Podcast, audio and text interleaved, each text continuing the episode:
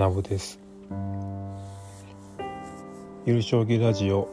第5回始めたいと思います、まあ、今回は、えー、将棋アプリなどの対局で遭遇すると嫌な戦法ベスト3を発表したいなと思います。まあ共通して言えることはまあ相手がその嫌な戦法に慣れてるのにこちらはあまり遭遇してないから経験値がなくて、まあ、勝率が下がることが嫌なんですよね。そんなことないですか？特にレアな線形だったりするとどう対抗していいかわからないっていう問題がありましてあのあっという間に潰されるっていうことも割とあったりします。はい。それでは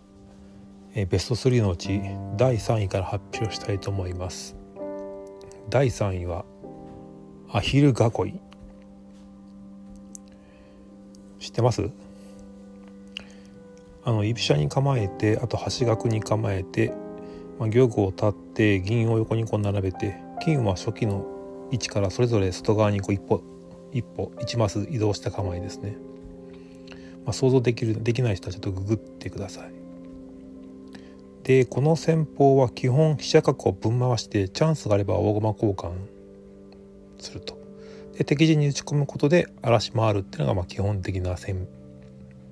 法戦型の目的です。で何より自分の陣形が低くて駒がぶつかる場所が少ないのでまあ千日手上等の構えですね。まあ、なので採用するんだったら後手番だと思うんですけどまああまりは関係ないかなってところですかね。でちょこちょこちょっかい出してくるんで非常にうざいですしいくら手損していようがお構いなしであのやってくるところはこう「キリ」っていうんです。木はあの将棋の木に「理」は理科理科の理、まあ、つまり将棋で勝つためのその理屈に合ってないんですよね。そこら辺がまずイラつくっていう。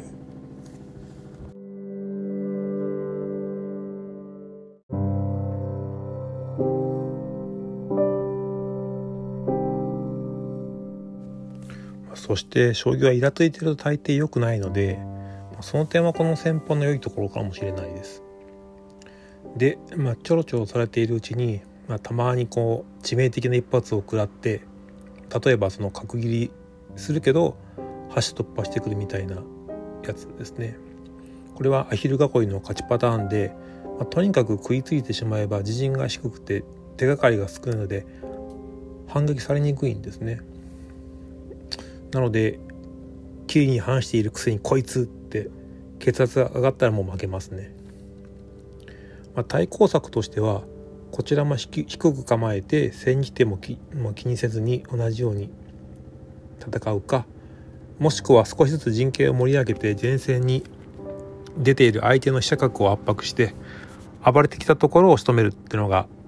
かっこいいんですけどこの戦法アマ3段4段でも使ってくるんですよね。でこのクラスは暴れ回るのもお手の物だから非常に厄介なんですよ。なので私も一応基本はコースで対抗してますけど特に橋絡みの折衝についてはいつも骨を折ってる感じがします。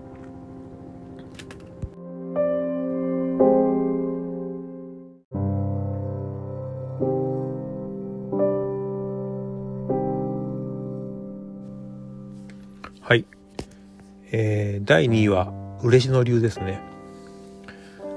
居飛車で構えて、角道を開けずに、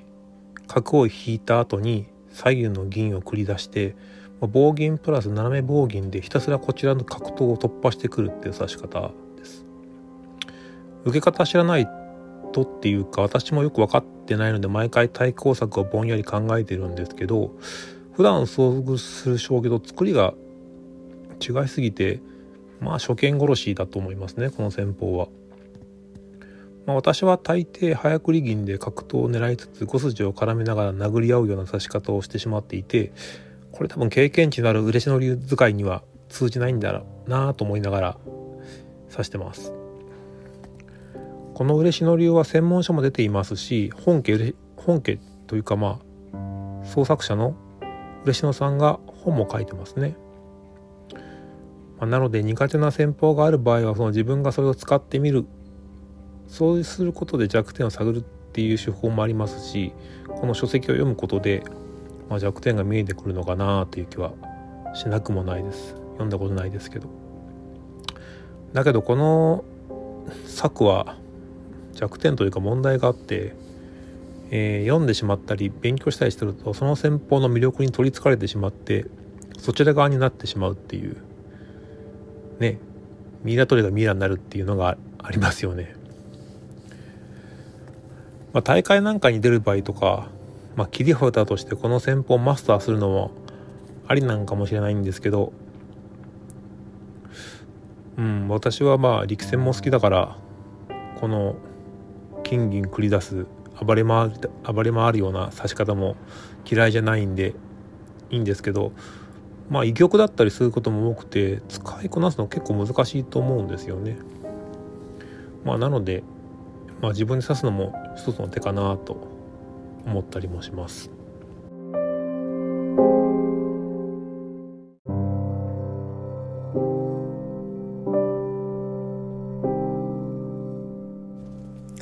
そして栄えある第1位刺されて嫌な戦法は横太り4号角戦法ですね。基本私は振り飛車党なんですけどまあ居飛車もぼちぼち指してるんですが大体初手に飛車先を突くとこの形に行き着くケースが割とあります。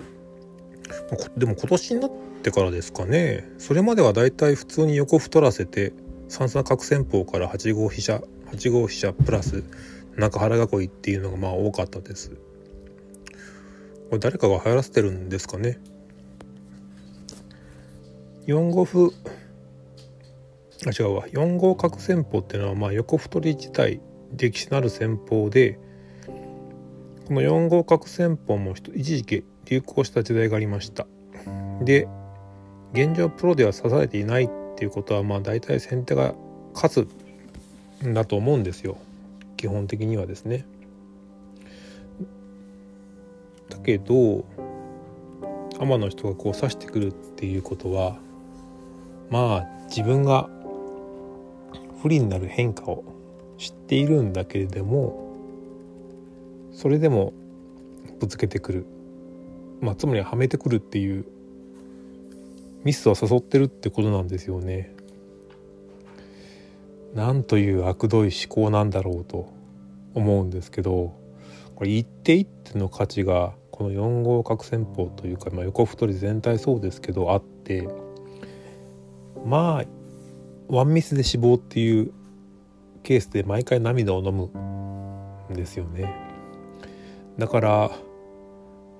そうですねフリピシャみたいに一手ミスってもまあかすり傷だったりするんですけどそういう甘さがない線形で、まあ、だからこそ魅力もあるんだとは思うんですけども。いや改めてやっぱり思うのは悪くなるって知っててこの戦この戦法この形に持ってくるその後手の何て言うんでしょうね。まあ大山康晴十五世名人も言ってますが人間はミスをすると。なので自分がミスをしなければ相手はミスをするか相手がミスをしたらまあ勝てるよみたいな。なんだろうな。割とネガティブな考え方だとは思うんですけどもまあ事実なんだからしょうがないっていうまあそういう将棋のまあ裏テーマというかそんな点をこうクローズアップさせるような戦法なんじゃないかなと思ったりしてます。まあでも